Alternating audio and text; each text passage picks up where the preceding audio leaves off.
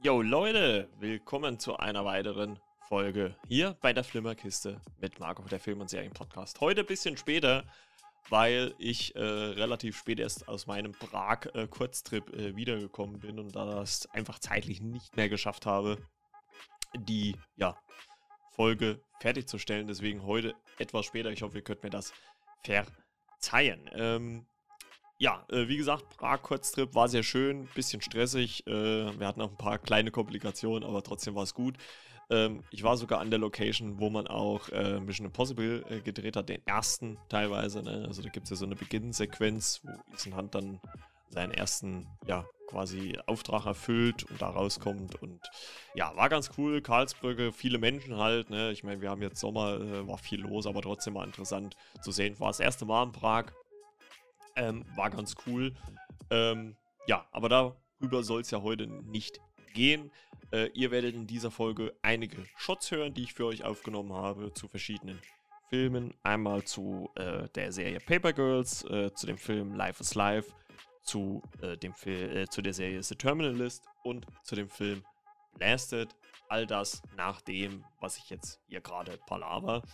Ähm, ich möchte nur kurz äh, nochmal äh, was erzählen, was so in den letzten Tagen so ein bisschen aufgekommen ist. Äh, auf Amazon Prime Video oder auf Prime Video äh, gibt es jetzt eine neue Sparte, nämlich äh, Freevee, also buchstabiert F-E, F-R-E-E-V-E-E. -E, tolle Filme und Serien kostenlos streamen Now. Unter anderem äh, gibt es da zu finden, ich glaube, das Aushängeschild ist äh, Bosch Legacy. Das ist ja nochmal so ein ja, Nachklapp dieser Bosch-Serie. Äh, was gibt's noch? Person of Interest, äh, Hautnah, die Methode Hill, Hotel Mumbai, äh, The Night Manager, äh, Pro Church, äh, ja, also jede Menge, jede Menge. Und ähm, das ist momentan noch bei Amazon Prime mit inkludiert. Ich denke mal, wer Prime Video hat, wird, da wird das auch so bleiben. Ähm, an, es soll es dann aber auch irgendwann mal als eigenständige äh, ja, App geben, als eigene Plattform geben. Und Freebie soll quasi ein ja, kostenloser Streaming-Dienst werden, der sich über Werbung finanziert. Also man sieht dann innerhalb der Produktion, ich habe bisher gelesen, zwischen äh, eins, äh, zwischen zwei und drei Minuten Werbung insgesamt. Ne, ist jetzt nicht allzu viel und ich finde, gerade bei einem Film kann man das gut mal hinnehmen. Also es gibt ja ja bei YouTube auch so, dass da immer wieder äh, Werbeclips eingestreut werden. Und hier wird es halt ähnlich sein. Es gibt ja zum Beispiel auch die Serie Two Pro Girls und da könnte ich es mir gut vorstellen, dass man, keine Ahnung, alle 15 Minuten dort einen Werbeclip einbindet. Dafür ist die App an sich kostenlos. Also man bezahlt dafür nichts. Wie gesagt, momentan ist es noch bei Prime Video inkludiert. Ich weiß nicht, ob man es dann irgendwann nochmal rauszieht. Es könnte natürlich auch sein, dass es so ein, so ein, so ein doppelt gemoppeltes Ding wird, dass die, die äh, Amazon Prime eh haben, darauf zu, sowieso Zugriff haben und dass man sich das dann, wenn man Prime Video jetzt nicht hat, von außen noch dazu holen kann. Also, äh, eine kleine Empfehlung, ne? Also mal gucken, wie das so in den nächsten Wochen weitergeht. Ich denke mal, ich werde das auch ein bisschen auf dem Schirm äh, behalten, wie und was und wo. Und äh, ja, so viel dazu. Und dann möchte ich noch kurz ein paar Worte über den Film äh, Lightyear verlieren. Der ist jetzt seit äh, 5.8. auf Disney Plus verfügbar. Und äh, Lightyear ist ja quasi ja, wie soll man das sagen, ein Prequel zu der Toy Story Actionfigur Buzz Lightyear und äh, ja, worauf diese, ich glaube, in Toy Story war es ja eine Kinderserie, sich bezieht, ne, also oder beruht und äh, wer halt diese Figur halt wirklich ist. Also das finde ich schon ziemlich cool, dass man das gemacht hat, dass man eigentlich eine Spielfigur genommen hat und der ein ja ein, eine Backstory gegeben hat, die jetzt nicht im äh, natürlich Spielzeugbereich, sondern im was den Animationsbereich, realen Bereich angeht. Und ähm, in Lightyear geht es äh, quasi äh, um Buzz Lightyear, der im Original gesprochen wird von äh, Chris Evans. Ich fand es ein bisschen schade, dass man nicht seine, seine äh, Marvel-Synchronstimme bekommen hat. Hier macht das aber dann der auch aus Stranger Things bekannte äh, Tom Flaschier, der war ja jetzt in der äh, vierten Staffel von Netflix äh, ganz groß mit dabei. Ähm, und äh, in Lightyear geht es, wie gesagt, um Buzz Lightyear, der zusammen mit seiner äh, Kommandantin Alicia Hawthorne eine äh, Mission hinter sich gebracht hat und befindet sich auf dem Weg nach Hause. Und ähm, als sie auf einmal ein außergewöhnliches Signal erhalten und als sie sich in dem Bereich aufhalten, 4,2 Millionen Lichtjahre von der Erde entfernt, macht äh, ein Sensor die Besatzung darauf aufmerksam, dass sie sich in unmittelbarer Nähe eines unerforschten Planeten befinden, der über ein großes Vorkommen an wichtigen Ressourcen verfügt. Und ähm, als Pilot des Schiffs entscheidet sich Bass dazu, das Raumschiff namens Rübe äh, dort zu landen. Ähm, allerdings stellt sich heraus, dass es ein äh, sumpfiger und morastiger Planet ist, äh, der ja von so Schlingpflanzen äh, bewohnt wird. Ähm, sie versuchen wieder zu fliehen, äh, müssen aber dann Bruch landen und äh, Bass bekommt halt quasi den Auftrag, einen Weg zu finden, diesen Hyperantrieb in Gang zu bringen, um halt die Menschen wieder von diesem Planeten zu bringen. Ähm, das Ding ist, wenn er jedes Mal, also es werden dann halt immer so Kristalle gegossen und äh, jedes Mal, wenn er probiert, das zu tun, ähm, altern die Menschen um ihn rum schneller als er. Also er ist immer für uns, für ihn ist es immer nur ein paar Minuten, aber auf, der, auf diesem Planeten vergehen Jahre. Und irgendwann äh, äh gibt es Alisa, Alicia Hawthorne nicht, äh, sondern äh, er trifft dann auf seine, äh, auf ihre Nichte quasi und äh, die mit ihrer ja, Anfängergruppe, also die gerade also die noch gar nicht aus, in der Ausbildung waren zum, zum Piloten, äh, noch, sondern noch eine Stufe davor und zusammen mit denen muss er quasi einen Weg finden, zurück äh, zur Rübe, zu den anderen Menschen zu kommen. Ich fand, es war wieder mal so ein, so ein, so ein Film, so ein, so ein, so ein, so ein Pixar-Film, der sich nicht zu sehr lustig gemacht hat. Also ich finde, es ist schon noch ein Kinderfilm, auf jeden Fall aber er hat sich schon in vielen Zügen ernster, ernster genommen, sage ich jetzt mal. Also es gibt klar so ein paar kleine Gags, es gibt so eine, so, ein, so, so, so, eine, so eine Begleiterfigur in Form einer Katze, die die Bass halt über die Jahre hinweg begleitet, die natürlich jede Menge Fähigkeiten hat, weil sie halt so ein, so ein Roboter ist. Und ähm, das fand ich schon ganz lustig. Ähm, trotzdem hat man sich da nicht zu sehr äh, äh, ernst genommen, was das Ganze angeht. Also mich hat das wirklich ziemlich cool unterhalten. Also ich habe mir das äh, in Prag abends äh, äh, übers Handy oder übers Tablet besser gesagt angeguckt. Und ich fand das sehr, sehr unterhaltsam. Es hat punktuell seine, seine lustigen Momente gehabt. Und mich hat das überrascht, dass man es geschafft hat, aus einer Spielfigur in einem Toy Story-Film dann so einen Film draus zu machen. Und umso erfreuter war ich, dass der relativ schnell jetzt halt bei Disney Plus erschienen ist. Und ja, hat mich gut unterhalten, hat mir viel Spaß gemacht. Ähm, es ist natürlich so ein, auch also, was man vielleicht auch sagen muss, so auch innerhalb des Films war es halt auch ganz interessant, was da noch passiert ist. Da trifft nämlich äh, Bass auch, auch auf eine Figur, wo ich jetzt auch nicht mitgerechnet hätte. Und sie haben es halt auch geschafft, so ein paar Anspielungen auf die Toy Story-Filme zu machen oder auf gewisse Hintergründe, die in den Toy Story-Filmen passiert sind, ähm, ohne das jetzt irgendwie ins Lächerliche zu ziehen. Also das fand ich halt wirklich gut. Und das hat man aus meiner Sicht sehr, sehr gut rübergebracht. Also für mich auch wieder mal einer der starken äh, Pixar-Filme, obwohl ich finde, dass die eigentlich sehr wenig schlechter haben. Also die haben halt immer, also Pixar hat eigentlich immer ein sehr, sehr, sehr gutes Grundniveau. Ähm, was sie, wo sie manchmal nicht unbedingt wegkommen, aber was sie manchmal sehr, sehr hoch überschreiten. Und äh, ich werde mit Sicherheit auch irgendwann mal auch ein, eine Podcast-Folge machen zu meinem Lieblings-Pixar-Film, denn da gibt es auch jede Menge. Aber das soll es jetzt erstmal von mir als Vorwort gewesen sein. Wie gesagt, heute die Folge etwas später. Entschuldigt das bitte. Und ihr könnt ja gerne auch mal Feedback geben, wie ihr denn Lightyear fandet oder auch die anderen Filme, die ich jetzt oder Serien, die ich jetzt gleich noch bespreche. Also gerne an Flimmerkiste mit margo.yahoo.com oder an flimmerkiste.yahoo.com so rum. oder halt einfach per DM auf Instagram. Ich wünsche euch eine schöne Woche. Wir hören uns dann nächste Woche wieder und in zwei Wochen geht es ja dann endlich wieder los mit den Recaps zu She-Hulk auf Disney Plus. Wir hören uns. Bis denne. Ciao, ciao und äh, viel Spaß mit der Folge. Euer Marco. Ja, moin Freunde und herzlich willkommen zu einer weiteren Shots-Ausgabe hier bei der Flimmerkiste mit Marco. Ich bin Marco und ja, möchte heute über den Netflix-Film Blasted reden. Ähm, kurz bevor es äh, erstmal richtig losgeht, äh, möchte ich aber noch auf eine kleine Anmerkung eingehen. Äh, mir wurde mitgeteilt, äh, dass äh, bei diesen Solo-Episoden manchen das äh, gerade in den etwas vielleicht längeren Sprechpausen ein bisschen zu leise ist. Deswegen äh, möchte ich doch bitte etwas äh, Musik einspielen. Diesen Wunsch komme ich natürlich gerne nach und habe mir dazu einen natürlich copyright-befreiten Track rausgesucht und den werde ich jetzt mal einspielen. So.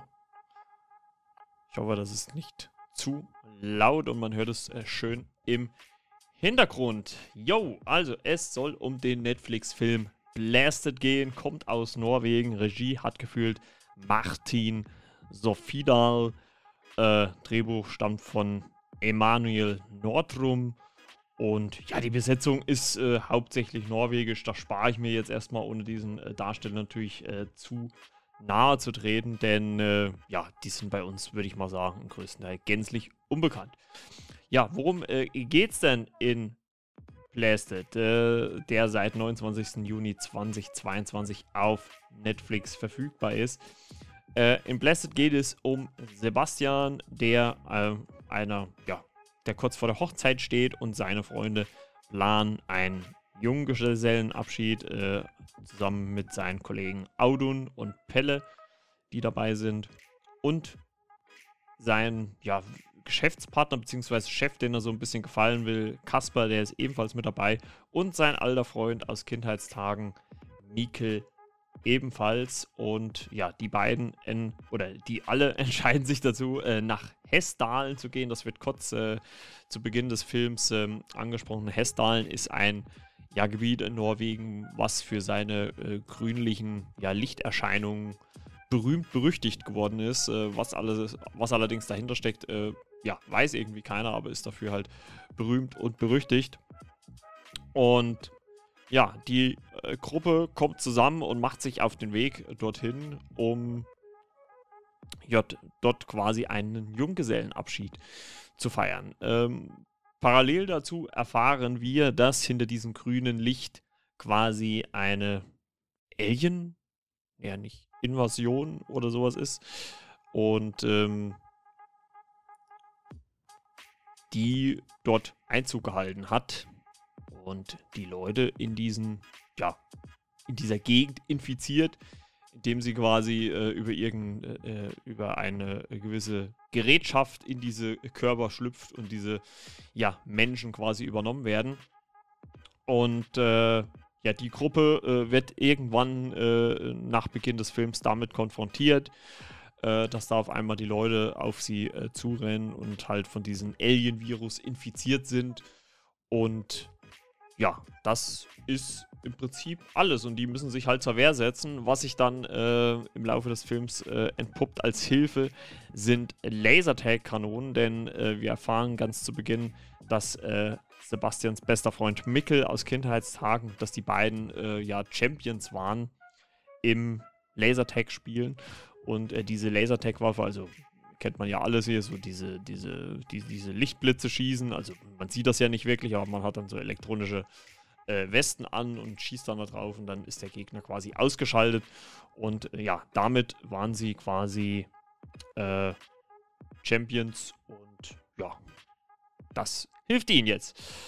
Ähm, wie fand ich Blasted? Ja, Blasted fand ich eigentlich zu Beginn ganz unterhaltsam, weil er doch eigentlich für, eine, für einen norwegischen Film relativ äh, ja, sauber anfängt, muss ich sagen. Ähm, also auch interessant. Ich finde so, der Anfang zieht sich zwar auch ein bisschen, aber als sie dann endlich so in den Wald kommen in, oder ihr Abenteuer dann so beginnt, äh, macht es dann schon Spaß. Und als es dann später halt in diese Alien-Invasion rüberschwappt, war es halt auch äh, ziemlich, gut umgesetzt. Es ist natürlich auf einem relativ, sag ich mal, äh, günstigen Niveau natürlich. Ich würde ihn so ein bisschen ansiedeln. Noch vielleicht noch einen Ticken unter äh, The World's End von Edgar Wright, aber so in diese Schiene geht er auch so ein bisschen, denn er auch, äh, denn er kopiert auch so ein bisschen Elemente von, von Edgar Wright, weil Edgar Wright macht ja oft was äh, mit diesen schnellen Collagen, Zusammenschnitten und genau das macht dieser Film auch immer wieder. Also wenn, wenn sie sich zum Beispiel eine äh, Sprengstoffweste zusammenbauen oder irgendwas, dann äh, ja, dann wird das halt in ganz vielen kurzen äh, Sequenzen äh, geschnitten und reingearbeitet. Fand ich ganz interessant, fand ich auch ganz äh, cool gemacht. Was mir aber bei diesem Film so ein bisschen gef gefehlt hat, war halt einfach die, ja, diese, die, die, die, die komödiantischen Elemente. Also man hat schon irgendwie versucht, Witze zu machen, aber ich muss sagen, es gab vielleicht ein, zwei Momente, wo, ja, wo man vielleicht schmunzeln konnte. Also so richtig mein, also mein Gag-Level, mein Gag-Humor haben sie jetzt nicht unbedingt getroffen. Ähm, so an sich, wie man dann natürlich diese infizierten Menschen dargestellt hat, das fand ich eigentlich ganz okay. Wie gesagt, das wird mit so, mit so einem Schleim und grünen Augen dargestellt. Wie gesagt, relativ cheap. Ne? Also ich meine, anders war es jetzt äh, bei The World's End auch nicht. Da war es, glaube ich, blau und so ein Lichtstrahl, der quasi aus Mund und Augen kam. Das hat man hier halt nochmal ein bisschen abgeändert. Und es geht dann im Grunde halt um zwei Stories oder um zwei Geschichtsstränge, wenn man es so nimmt. Ähm, einmal äh, müssen sie sich gegen diese Alien-Invasion wehren, wo es natürlich dann auch irgendwann mal dazu kommt, dass einer der Gruppe auch Teil äh, der A oder von Aliens infiziert wird. Ähm, plus es gibt noch einen äh, Nebenplot von einer Polizistin, von einer Schwangeren, die auch irgendwie noch eine kleine Story hat. Fand ich allerdings so ein bisschen ja, vergessenswert, muss ich ganz ehrlich sagen. Und es hat natürlich auch irgendwas mit Freundschaft zu tun, weil neben diesen äh, zwei Arbeitskollegen von Sebastian geht es auch darum, die freundschaftliche Beziehung zum Mickel wieder aufzunehmen, der ja sich halt über die Mo Wochen, Monate, Jahre natürlich so ein bisschen voneinander entfremdet hat, hat von Sebastian. Und Mickel ist halt noch so einer, der halt in dieser damaligen Zeit quasi hängen geblieben ist. Und Sebastian, der jetzt kurz vor seiner Hochzeit steht, äh, ist halt quasi, ja, wenn man so nimmt, erwachsen geworden. Und äh, ja, all das und äh, noch mehr wird äh, natürlich so ein bisschen hier verarbeitet. Ich finde es auch ein bisschen gestreckt, muss ich ganz ehrlich sagen, weil der Film dann schon relativ äh, lang ist. Ich glaube, der geht knapp zwei Stunden. Das ist schon recht viel, finde ich. Ähm, das hätte man, glaube ich, etwas ähm, ja, kürzer halten können. Dennoch muss ich sagen, er hat schon so, so paar Momente, weil er doch schon eigentlich sympathische Figuren hat. Ähm, klar ist das, wie gesagt, das Setting, was man dort hat, auch äh, relativ äh, simpel gewählt. Aber hey, also wie gesagt, Edgar Wright hat es bei The World's End auch nicht anders gemacht. Gut, ich muss auch sagen, das ist auch von der Cornetto-Trilogie von Edgar Wright, äh, würde ich auch sagen, der schwächste. Ne? Und hier hat man halt nicht solche, äh, in Anführungszeichen, großen Namen. Die fehlen hier halt, ne? So ein bisschen. Aber ist egal, das sind trotzdem irgendwie sympathische Figuren. Ähm, ich finde, der Humor bleibt so ein bisschen auf der Strecke. Es gibt dann auch noch einen finalen Kampf natürlich gegen die äh, Aliens, ähm, wo ich sage, ja, ist okay für den Film, passt das schon. Aber ähm, ja, ich habe jetzt auch nicht wirklich viel erwartet, muss ich ganz ehrlich sagen, aber dennoch äh, fand ich ihn in Teilen ganz unterhaltsam. Und es ist natürlich dann auch irgendwo so, dass im Laufe der Handlung natürlich dann auch irgendwie die Freundschaft äh, über dieses äh, Streben nach Erfolg, also über dieses Ding, dass man irgendwie seinem Vorgesetzten oder seinem, seinem äh, ja, Arbeitskollegen irgendwie besser gefallen muss, dass das auch hinten dran steht, dass eine Freundschaft halt wichtiger ist wie sowas, wie, wie beruflicher Erfolg oder, oder Geld und so weiter. Das finde ich eigentlich auch nochmal ganz schön rausgearbeitet. Wie gesagt, ich finde es in Momenten äh, zu lang. Ähm, der Humor bleibt für mich ein bisschen auf der Strecke. Dennoch muss man sagen, ist es ein, ja, wie so ein typischer, wie ich es halt immer wieder sage, wie so ein typischer Netflix-Film. Durchschnitt kann man mal gucken. Ist jetzt auch nicht schlimm, wenn man den verpasst hat oder auf der Strecke liegen gelassen hat. Ähm, ich fand ihn okay aber kann jetzt auch aus meiner Sicht keine absolute Empfehlung für diesen Film raushauen. Dann doch lieber im direkten Fle äh, Fleisch, im direkten Vergleich The World's End äh, gucken, würde ich sagen. Ne? Also, wie gesagt, wenn ihr Interesse an sowas habt, also wenn ihr in die Richtung The World's End gehen wollt, äh, könnt ihr da vielleicht mal reingucken. Wie gesagt, ist ein bisschen schwächer nochmal oder ist ein bisschen schwächer wie The World's End. Aber ist okay, kann man mal so nebenbei auch laufen lassen, verpasst man nicht allzu viel. Und ja, gesundes Mittelmaß. Ich sag mal in der 10er Wertung eine 5, 5 von 10 würde ich dem Film schon geben, das passt schon.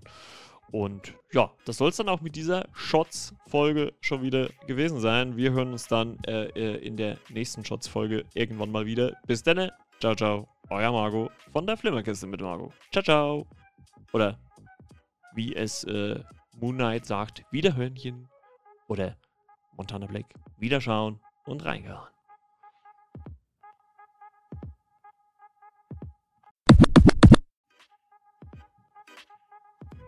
Jo Freunde, willkommen zur nächsten Shots-Episode. Diesmal soll es um The Terminal List gehen von Amazon Prime mit Chris Pratt in der Hauptrolle. Die Serie ist äh, seit 1. Juli dort verfügbar gewesen und ähm, ich muss sagen, bei Amazon hat man immer so ein gutes Gefühl dafür, ob die Serien ob die viel Potenzial in den Serien sehen oder nicht. Denn äh, ich finde, wenn man, wenn die Serien komplett erscheinen, dann weiß man schon, dann ist Amazon einfach nur froh äh, oder hat vom Gefühl her natürlich, äh, hat man immer so den Eindruck, okay, die sind froh, okay, es ist jetzt released, es ist weg. Ähm, und bei manch anderen Serien, ähm, das war ja bei Outer Range zum Beispiel so der Fall, wo jede Woche, was ich eigentlich ein ganz gutes System fand, wo jede Woche zwei Folgen gekommen sind da hat man schon gemerkt, okay, das wollen sie jetzt ein bisschen länger ziehen. Ähm, oder halt, was halt das wirkliche Aushängeschild The Boys ist, äh, das natürlich mit drei Folgen oder zwei Folgen vorab und den Rest dann wöchentlich, also noch länger gezogen wird. Also irgendwie, ich meine, ich finde es ja irgendwie cool, dass sie verschiedene Release-Strukturen hat, aber irgendwie hat man auch so das Gefühl, wie gesagt, dass man dann irgendwie weiß, äh, wie viel sie von der Serie halten, die sie da gerade releasen. Vielleicht ist es auch nur mein Empfinden. Mal gucken. Äh, ihr könnt mir ja gerne auch mal schreiben, wie ihr das seht.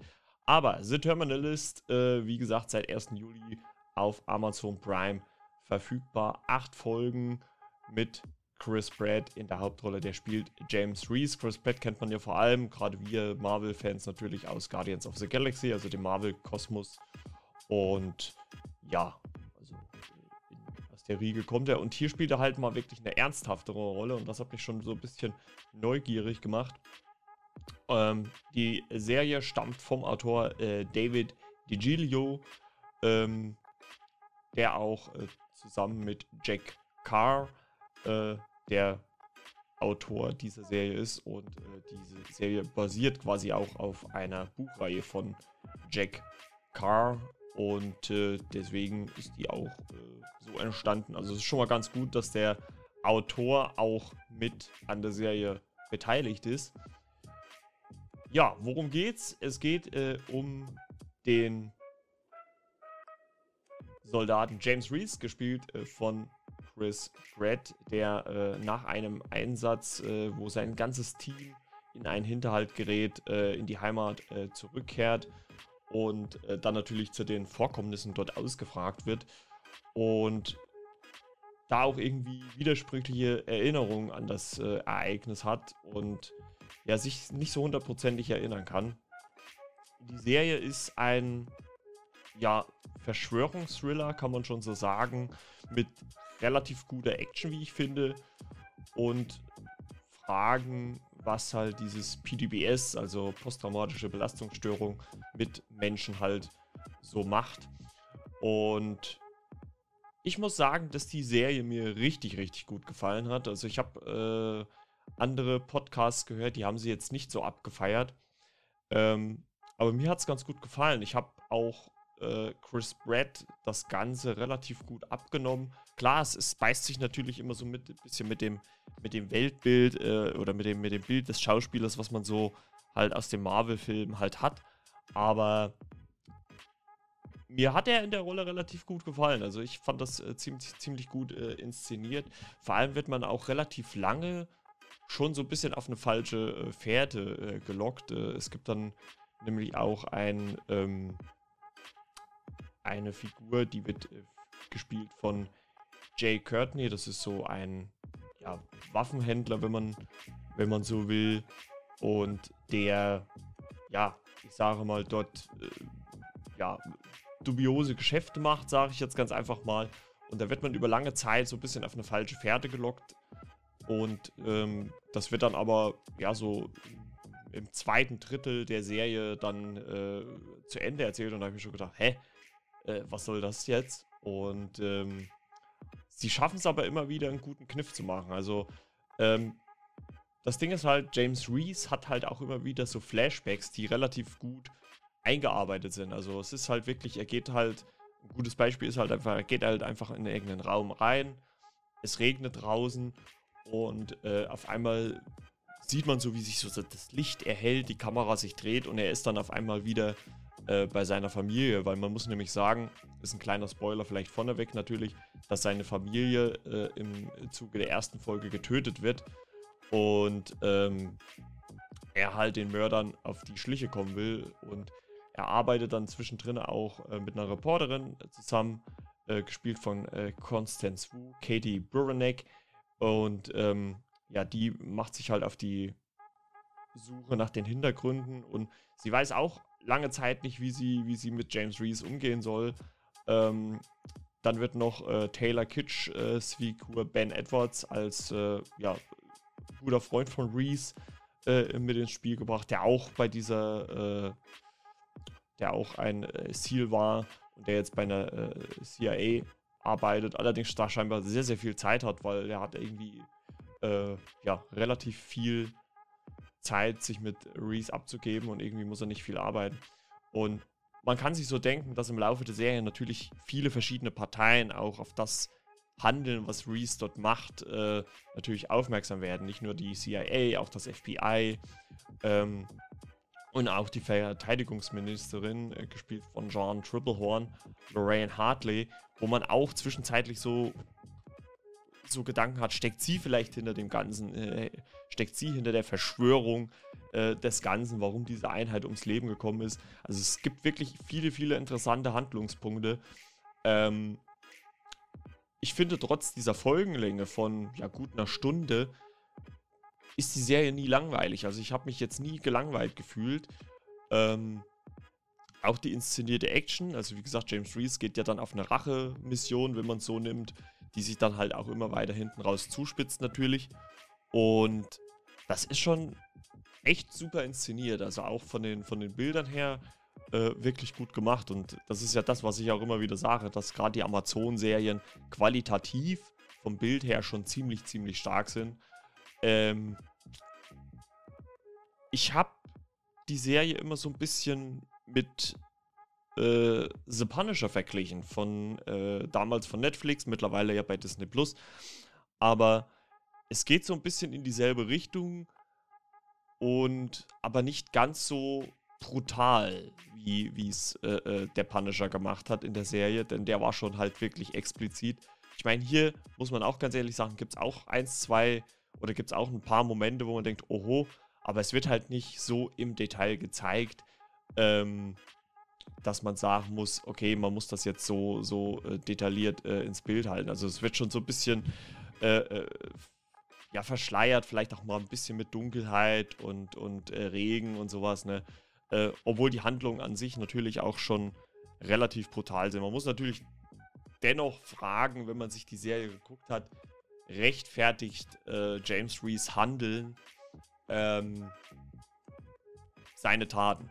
Also das ist natürlich aus dem, aus dem moralischen Gesichtspunkt ist es natürlich schon ja verwerflich, was er da macht teilweise. Ähm, ich finde, es wird auch das eine oder andere Mal ganz gut angesprochen, gerade gerade Ben Edwards, also die Taylor Kitsch-Figur, äh, nimmt ihn da auch mal in die, in die äh, äh, Pflicht und sagt, ja, meinst du, dass das alles so richtig ist, was du hier tust? Und ich finde, da hat man auch so ein kleines Problem geschaffen irgendwie, weil es gibt so Momente, wo man dann James Reese beziehungsweise halt auch Chris Pratt. Ich weiß nicht, ob das halt so das Problem ist mit seiner Sunny Boy-Figur, die er halt so in diesen Jurassic World oder auch in den Marvel-Filmen spielt. Es beißt sich dann halt immer so ein bisschen, weil er hat dann halt so seine charmanten Momente und dann nimmt man die ihn dann, in diesen Momenten nimmt man ihn dann so seinen, seinen äh, harten Hund dann halt einfach nicht ab. Ne? Also ich weiß nicht, wie ich es genau beschreiben soll, aber da denkt man dann immer so ein bisschen, ja gut, es beißt sich so ein bisschen. Ähm, dennoch muss ich sagen, hat es mir sehr, sehr gut gefallen. Ähm, ich fand auch die Auflösung am Ende, vielleicht, wenn man jetzt zurückblickend drüber nachdenkt, nicht ganz überraschend. Also man hätte sich schon irgendwo denken können, wenn man ein paar Anzeichen vorher besser gedeutet hätte. Aber ich fand sie schon ganz gut. Ähm, ich muss auch äh, den Cast äh, insgesamt noch loben, der da wirklich eine gute Sache gemacht hat. Auch äh, Riley Q als Lauren Reese, die auch äh, eine ehemalige Kollegin von äh, James Reese spielt, ähm, ist äh, auch ziemlich gut. Also eigentlich stinkt da keiner großartig ab. Also selbst hier Jay Courtney, der jetzt eigentlich ja nicht so der, der größte Darsteller ist, äh, äh, macht da so seine Sache an sich gut. Ich glaube, er spielt halt genau die Rolle, die er halt genug, genug gut spielen kann. Insgesamt äh, muss ich sagen, bin ich mit der Serie, mit dieser ersten Staffel mindestens schon mal sehr, sehr zufrieden. Und äh, ich würde mich ja freuen, wenn es da auf jeden Fall auch eine zweite Staffel geben würde. Ähm, der Autor James Carr hat auf jeden Fall noch äh, mehrere Bücher, ich glaube mittlerweile fünf oder fünf weitere geschrieben. Also Potenzial ist auf jeden Fall da. Ähm, ich könnte mir auch gut vorstellen, dass die Serie jetzt gar kein so riesiges Production Value hat. Also jetzt die erste hat ja größtenteils in den USA gespielt. Ähm, also ich hätte schon Bock drauf, Chris Pratt nochmal in so einer Rolle zu sehen. Ähm, ich habe schon gelesen jetzt zu dem Artikel ähm, zu der Serie, dass er äh, das davon abhängig macht, äh, wo gedreht wird, weil er halt nicht so weit oder so lang von seiner Familie getrennt sein möchte. Äh, müssen wir mal gucken. Insgesamt äh, muss ich ganz ehrlich sagen, äh, okay, steigerungsfähig auf jeden Fall. Wie gesagt, von der reinen Qualität her ziemlich gut. Ähm, ich finde auch, dass man dafür, dass es eine Buchadaption war, das auch alles relativ gut gemacht hat. Wie gesagt, hinten raus, äh, die Auflösung, zumindest jetzt von der ersten Staffel, ist jetzt nichts weltbewegend Neues. Also man äh, gab es schon in vielen Filmen und Serien öfters, dass es in so eine Richtung gegangen ist. Aber dennoch hat mich das Ganze wirklich gut unterhalten und ist aus meiner Sicht auch eine gute Empfehlung auf Netflix. Wer auf Action steht, wer auf Chris Brett steht, also als Mann oder auch als Schauspieler an sich, äh, der sollte da auf jeden Fall mal reingucken.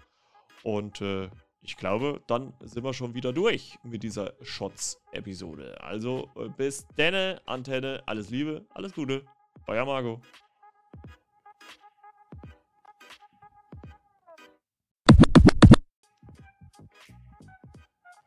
So, willkommen zu einer weiteren Shots-Episode. Und diesmal soll es um einen Netflix-Film geben.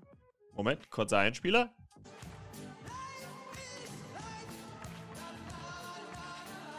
Genau, darum soll es gehen. Live ist live auf Netflix zu finden. Und kurze Zusammenfassung. Ich werde jetzt einfach mal den äh, äh Netflix-Text äh, vorlesen. Fünf Freunde wollen vor dem Ernst des Lebens ein letztes Abenteuer leben und machen sich auf die Suche nach einer magischen Blume, die Wünsche wahr werden lässt. Ja, kurz und prägnant und äh, das ist, glaube ich, schon auch zumindest erstmal das Grundsätzliche, was erstmal für diese Serie, für den Inhalt äh, dieser Serie, des Films spricht.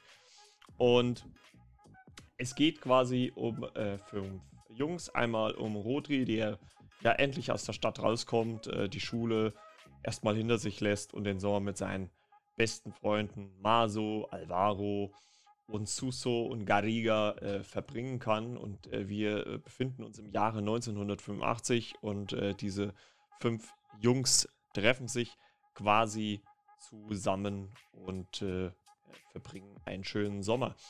Ähm, auf dieser Suche nach dieser sagenumwobenen äh, Blume, weil, und das muss man halt dazu sagen, dass einige von diesen ähm, ja, Jungs äh, auch eine tragische ja, Hintergrund äh, oder, eine tragische Hintergrundgeschichte quasi haben.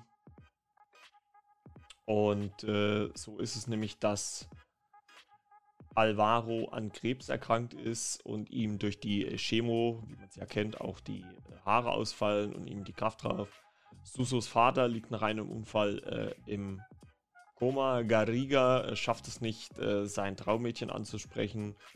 Und ähm, ja, im Zuge dessen werden sie auch noch von einer Gruppe älteren Jungs äh, ja, drangsaliert. und äh, müssen sich gegen die so ein bisschen auseinandersetzen. Und ja, das, das beschreibt es halt auch so ein bisschen. Also dieser Film ähm, zeigt uns so peu à peu natürlich diese, die Hintergründe der Jungs. Ähm, wir erfahren, dass halt, äh, wie gesagt, ähm, Alvaro äh, Krebs hat ähm, und Susos Vater halt im Koma liegt. Und das sind natürlich Sachen, die diese Jungs natürlich auch emotional beschäftigen und auffühlen. Und es ist so eine. Der Film ist im Prinzip eine Mischung. Also er, er steppt immer von Moment zu Moment. Also eins muss man halt sagen, dass er auf jeden Fall äh, wunderbare Landschaftsaufnahmen von äh, Galizien hat, ähm, wo das Ganze äh, gefilmt worden ist und das wirklich wunderbar aussieht. Und er springt halt immer von diesen emotionalen, ruhigeren Momenten, wo die Jungs halt auch ähm, ihre eigene Leidensgeschichte halt so ein bisschen ja, thematisieren, dann auch wieder zu diesen zu dieser jugendlichen Gang, mit der sie sich immer wieder auseinandersetzen müssen und der Hoffnung irgendwo, wenn sie diese sagenumwobene Blume finden, von deren Tau oder deren Tau quasi jedes, äh, jede Krankheit heilen kann, ähm, und da so ein bisschen Hoffnung drauf setzen. Und das hat es für mich auch ein bisschen, ich finde so diese, diese, die Balance hat der Film aus meiner Sicht nicht so ganz geschafft, weil man zu oft, zu schnell, also ich hatte so ein bisschen das Gefühl beim, beim Sehen, dass er mir zu sehr gewisse Punkte einfach abarbeitet.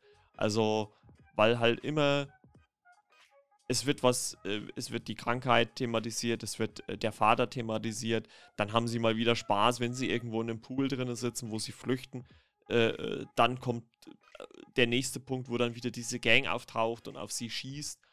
Und ich weiß nicht, es war halt für mich, äh, hat sich so angefühlt, als ob man immer wie so eine, wie so eine Achterbahn hatte. Wir, wir, wir, wir, wir holen erstmal das Tal, ne? also das Tal ist quasi da, wo die Gang auftaucht dann machen wir so einen kleinen Anstieg, da wird es halt dramatisiert. Ganz oben am Scheitelpunkt quasi äh, haben wir dann wieder mal Spaß und dann geht es wieder bergab. Und so ging es mir permanent in dem ganzen Film, der jetzt auch nicht gerade kurz ist, er geht eine Stunde 50. Ähm, ich meine, er hat mich trotzdem an gewissen Stellen natürlich berührt, gerade weil ich natürlich jetzt auch in der Vergangenheit selber mit dem Thema Krebs, zwar nicht direkt persönlich bei mir selber, aber in meinem Umfeld konfrontiert war ähm, hat mich das schon natürlich auf eine gewisse Art und Weise mitgenommen. Ähm, Fand es aber auch interessant zu sehen, wie auch dieses Brüderpaar, also Masa und Alvaro, die sind quasi Zwillingsbrüder, mit, damit umgehen. Alvaro, der selber an Krebs erkrankt ist und auch sein Bruder, ne, ähm, wo man dann halt auch gemerkt hat, okay, die haben beide her unterschiedliche Herangehensweisen und ähm, für den einen fällt es halt leichter und dem anderen fällt es halt schwerer. Und das fand ich ja eigentlich ganz gut hingestellt. Und auch am Ende, man kann ja sagen, dass sie dann im Laufe des Films diese ja, sagenumwobene Blume finden. Und wir wissen alle, so eine Blume gibt es nicht. Und, ähm, und ähm, als Suso seinem Vater das dann gibt und nichts passiert, das macht natürlich dann auch nochmal emotional viel mit ein. Und trotzdem hatte man so am Ende des Films so das Gefühl, ey, die haben ihre Freundschaft nochmal gefestigt, auch wenn sie sich nicht permanent sehen und haben eine gute Zeit gehabt und versuchen halt wirklich das Beste aus diesem Leben zu machen, wo man kurz davor ist, ja, vom Jugendlichen zum Erwachsenen zu werden, wo sich viele Veränderungen im Leben einstellen und ähm, das, finde ich, hat dieser Film ziemlich gut äh, ja, rübergebracht, finde ich. Ähm, mich hat der Film auch so ein bisschen natürlich an äh, der Club der Roten Bänder erinnert, weil natürlich da eine ähnliche Prämisse war. Und ähm, jetzt zur Vorbereitung auf die Shots-Episode habe ich dann auch gesehen, warum das der Fall war. Denn äh, Albert Espinosa ähm, hat quasi äh, ja äh, quasi äh, die Vorlage zu Club der Roten Bänder gebracht, nämlich äh, die Serie Polseres äh, Vermelles und äh, damit auf seine eigenen äh, Erfahrungen als Krebskranken, Krebs, Krebs, Himmel, was ist denn hier los? Krebskranker Jugendlicher ähm, äh, mit einfließen lassen. und der steckt halt auch, äh, ja, hinter diesem Film so ein bisschen. Und es sind natürlich gewisse Elemente auf jeden Fall, ähm, die da, äh, ja, sage ich jetzt mal, mit weiter genutzt werden. Und ich finde auch, in gewissen Momenten ähnelt der Film auch äh, äh, dem Film Stand By Me, Geheimnisse eines Sommers, wo es äh, auch um eine Clique geht, die äh, auf äh, der Flucht äh, vor älteren Bullies ist und ähm, die sich durch ihre ja, Langeweile, die sie so in, ihre, in ihren Dörfern haben, irgendwie ähm, ja, durch Angst und Schrecken halt vertreiben wollen. Ähm, aber bei diesem Film hier halt gibt es halt da nicht so wirklich einen roten Faden. Wie gesagt, also es wird halt immer so ein bisschen hin und her geswitcht und, und äh, äh, bis man dann auf eine gewisse Laufzeit kommt. Und trotzdem muss ich sagen, dass ja, der Film mich nicht stört. Es gibt auch einen Moment, der sehr, sehr fragwürdig ist, wie ich finde, was man da so gezeigt hat.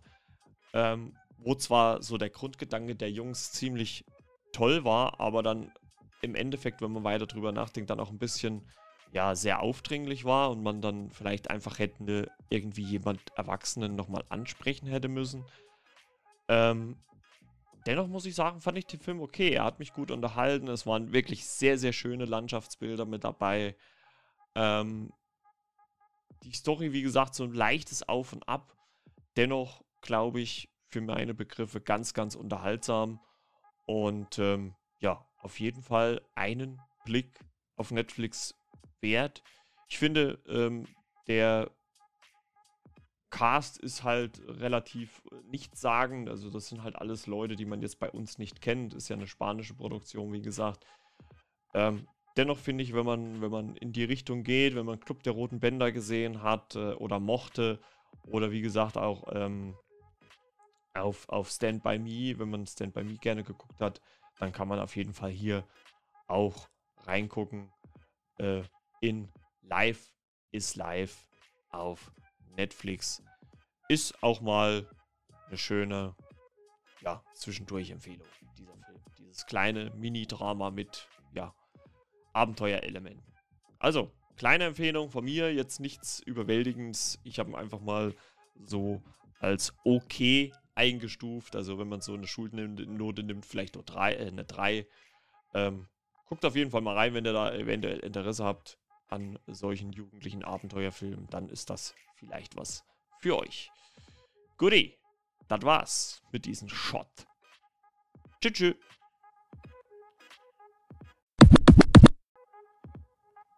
Yo, und willkommen zu einer weiteren Shots-Episode hier bei der Flimmerkiste mit Margot. Yo, es geht um die Serie Paper Girls, erste Staffel seit 29. Juli auf Amazon zu finden. Acht Folgen und äh, in Paper Girls geht es um eine Gruppe von äh, vier Mädchen, die gemeinsam Zeit tragen, deswegen natürlich auch Paper Girls, und äh, die am Halloween-Morgen äh, im Jahre 1988 unwissentlich in einen Konflikt äh, zwischen zwei bekriegende Fraktionen von Zeitreisenden geraten und sich plötzlich in der Zukunft wiederfinden, nämlich im Jahre 2019. Einer der Beteiligten, nämlich äh, Aaron, äh, trifft dann auf ihr älteres Ich und zusammen müssen sie einen Weg finden, um wieder in ihre Zeit ins Jahr 1988 zurückzukehren. Ja, so viel erstmal zur groben Handlung.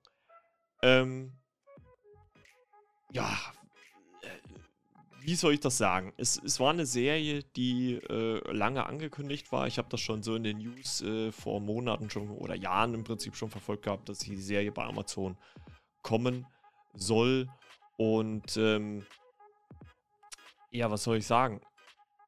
Es hatte ja zumindest so rein optisch und auch durch den Trailer so den Anschein, als ob das so das Stranger Things von ja, Amazon werden könnte, sage ich jetzt ganz einfach mal.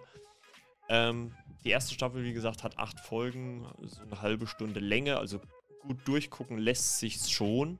Das muss man schon sagen.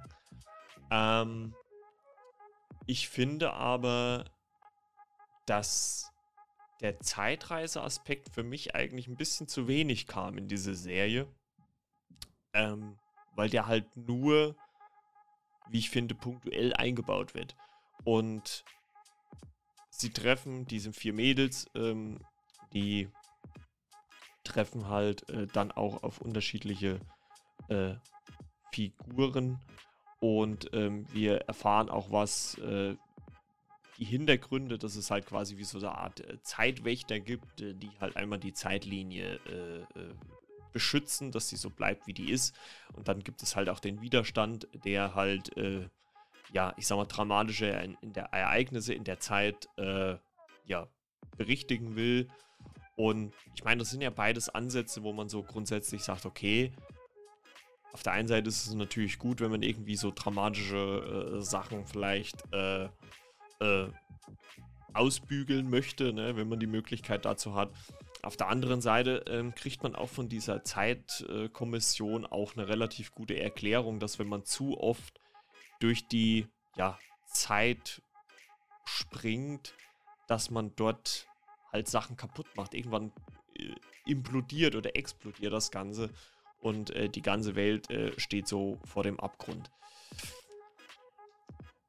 Was ich sagen muss, was mir ähm, sehr, sehr gut äh, gefallen hat, waren auf jeden Fall äh, die äh, Mädels, die da drin war. Ähm, Erin, gespielt von Riley Lai Nelet. Mac, gespielt von Sophia Rosinski, hat mir auch ziemlich gut gefallen auch äh, ziemlich stark schon äh, äh, Fina Straza als äh, KJ Brandman oder auch äh, Cameron Jones als äh, Tiffany Quilkin. Ähm, es gibt auch noch eine erwachsene Version von Aaron, die wird gespielt von Ali Wong und Nate Cautry spielt Larry. Äh, Jason Manzukis spielt auch noch da, also auch noch mit dabei. Der ist ja auch so ein, ja, alle Weltsgesicht, sage ich jetzt mal. Ist ja so ein bisschen auch bekannt für sein äh, ja, lustiges Auftreten mit seinem äh, Bart und seinen äh, großen, fusseligen Haaren. Ähm, ja, ich, ich bin bei dieser Serie, muss ich ganz ehrlich sagen, so ein bisschen hin und her gerissen. Also auf der einen Seite hätte ich mir halt so ein bisschen mehr noch ähm, ganz einfach dieses Zeitreise-Ding gewünscht. Also ich fand schon, dass man das ähm, so ein bisschen im Hintergrund hat laufen lassen oder nur punktuell in die Serie eingestreut hat. Es geht natürlich auch viel um ähm, auch das Erwachsenwerden, ähm, wie es auch schon, äh, auch schon im, im Life is Life, dem, dem Netflix-Film ging. Ähm, und es geht ja auch, was wird aus ein? Denn natürlich durch das Jahr 2019 erfahren natürlich auch die Kids, was aus ihnen geworden ist. Wie gesagt, Aaron trifft auf ihr erwachsenes Ich, ähm, auch KJ trifft auf ihr erwachsenes Ich und, und äh, Tiffany auch. Bloß Mac halt nicht. Ähm, das hat auch gewisse Gründe. Ähm, die trifft allerdings auf ihren Bruder wieder und ähm, da wird auch schon was in irgendwie so, so eingeführt, wo man sagt, okay, könnte das passen oder halt auch nicht. Und ähm, wo auch der Bruder irgendwie sagt, dass er in der Vergangenheit schon ein ziemliches Arschloch war. Die Serie, finde ich, konzentriert sich jetzt hier gerade in der ersten Staffel mh, mm, stark auf, auf die Kids, auf die Figuren. Also wie sie halt äh, mit dem Zeitreisen und auch äh, äh, einfach mit dem Erwachsenwerden oder mit dem Treffen auf ihr älteres Ich zurechtkommen müssen. Ähm, aber ich finde auch, dass es halt auch mal das eine oder andere Mal halt auch einfach dumme Entscheidungen gibt. Also gerade von äh, Larry, wie ich finde, gibt es teilweise echt dumme Figurenentscheidungen, wo man sagt, hä, warum macht er das jetzt, obwohl er weiß, dass er da absolut keine Chance hat. Ähm, ich finde schon, dass die Serie gute Ansätze hat, zwar jetzt nicht unbedingt Stranger Things zu werden, weil da die ja, Prämisse eigentlich eine gänzlich andere ist und hier ja eher das Zeitreisen im Vordergrund steht. Dennoch bin ich so ein bisschen, möchte ich schon gerne wissen, wie es weitergeht, denn gerade das Ende dieser ersten Staffel hat mich dann schon wieder neugierig gemacht. Ähm, ich fand, wie gesagt, den Cast gut. Ich fand auch gut, dass man natürlich, äh, ich glaube, vor fünf oder zehn, oder sagen wir vor zehn Jahren hätte man so eine Serie wahrscheinlich noch rein mit, mit äh, Jungs gedreht. Und jetzt finde ich schon mal cool, dass man einfach vier Mädchen genommen hat, weil halt hier auch einfach mal Frauen- bzw. Mädchenthemen halt auch thematisiert werden. Ne? Also es gibt zum Beispiel einen Moment, wo sich mehrere Minuten lang, also in der Serie, ne? also in der Folge an sich, drüber ausgetauscht wird, wenn man das erste Mal seine Periode hat, wie man sich einen Tampon einführt. Und wie ich finde, wann wird sowas mal erklärt, wie auch Mädchen oder junge Frauen damit strugglen, wenn sie das erste Mal in diese Situation kommen und sowas. Sowas hat man halt wenig. Und natürlich dann auch im weiteren Verlauf natürlich dann auch vielleicht die Konfrontation äh, der Kids mit ihrem erwachseneren Ichs, warum die Erwachsenen nicht das aus ihrem Leben gemacht haben, was sie hätten machen können. Ne? Also das ist halt dann immer so eine, so eine Frage, die hier, hier halt äh, so gestellt wird. Ähm, ich muss trotzdem sagen, dass die Serie am Ende dann schon einen relativ leichten Ausweg für die Mädels bietet. Ne? Also zumindest erstmal, um ins Finale zu kommen, sage ich jetzt ganz einfach mal. Ähm, dann aber, wie gesagt, der letzte Moment dann halt auch wieder sehr interessant ist, weil äh, da was passiert, was für eine zweite Staffel nochmal sehr interessant wäre. Ähm, obwohl ich auch finde, dass die Mädchen einfach auch zu schnell irgendwie damit klarkommen, dass sie jetzt hier einfach in einer anderen Zeit sind. Also äh, das wird gar nicht mehr so großartig äh, hinterfragt oder wie auch immer. Weiß ich nicht. Also das ist halt wirklich so eine Serie, da habe ich mir eigentlich viel, viel mehr äh, erhofft. Ähm, auch, dass sie vielleicht ein bisschen schneller erzählt wird, sage ich jetzt mal, dass sie von ihren Handlungspunkten, ich meine, die, die Folgen gehen nur eine halbe Stunde, aber es wird sich schon oft auch in diesen halben Stunden irgendwie an gewisse ja, Themen ergötzt oder aufgehangen oder sowas wo ich mir dann denke, ey, das ist doch eigentlich nicht so wirklich relevant, das kann man doch eigentlich sein lassen. Ähm, ich glaube schon, dass die Serie Potenzial hat. Ähm, man muss natürlich aufpassen, es sind natürlich alles junge Darstellerinnen ne? und die Serie kann man jetzt davon ausgehen, dass die wahrscheinlich äh, ja, Anfang 22 gedreht worden ist, ne? äh, weil so Special Effects gab es zwar schon ein paar, aber die waren jetzt nicht äh, überbordend. Ähm, also wenn man dann eine zweite Staffel macht, muss man das relativ zeitnah entscheiden. Ähm, die Serie äh, basiert ja auf äh, den Comics äh, von äh, Brian K. Vaughan. Der war hier auch als äh, Produzent tätig. Unter anderem auch Plan B, die Produktionsfirma von ähm, von jetzt komme ich wieder nie auf den Namen. Äh, ja, auf jeden Fall Plan B. Und äh, die sind da auch mit dabei, zusammen mit Legendary Television. Ähm, ich habe die Comics nie gelesen, deswegen kann ich da, dazu nicht äh, zu, so viel sagen. Aber ich finde, sie hätten halt ein bisschen mehr Fokus auf dieses äh, Zeitreisen-Ding an sich legen sollen, weil es schon irgendwie ganz coole Ele Elemente gibt. Ähm, klar muss man immer sagen, Comicvorlage, Serie ist immer ein bisschen schwierig, das eins zu eins umzusetzen. Ähm, dennoch muss ich sagen, hat mir die Serie in Gänze okay gefallen. Ich war aber, ich glaube, meine, meine ja, Erwartung war einfach höher wie das, was ich halt bekommen hatte. Also vielleicht okay mit leichter Enttäuschung, ne, weil ich mir mehr Zeitreisen an sich erhofft hätte, sage ich jetzt mal. Ne. Ähm, dennoch finde ich, ist die Serie auf jeden Fall eine Empfehlung, weil man trotzdem viel Spaß mit diesen vier Mädels haben kann und ähm, ja, denen bei ihrer Reise durch die Zeit zugucken kann. Äh, deswegen eine kleine Empfehlung auf jeden Fall für Paper Girls und ja, das soll es dann auch schon wieder gewesen sein mit dieser Schutzausgabe. Bis denne, ciao, ciao, euer Margot.